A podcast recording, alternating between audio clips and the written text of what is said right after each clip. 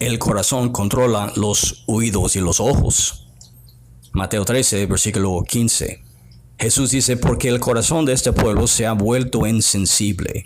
Se les ha embotado los oídos y se les ha cerrado los ojos. De lo contrario, verían con los ojos, oirán con los oídos, entenderían con el corazón y se convertirían y yo los sanaría.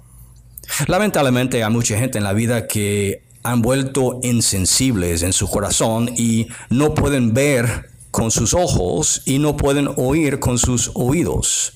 Sus ojos espirituales y sus oídos espirituales son muy débiles en escuchar las cosas sensibles, racionables y de sabiduría. Pero los que son sensibles de corazón pueden oír y ver los avances y el crecimiento en el reino de Dios.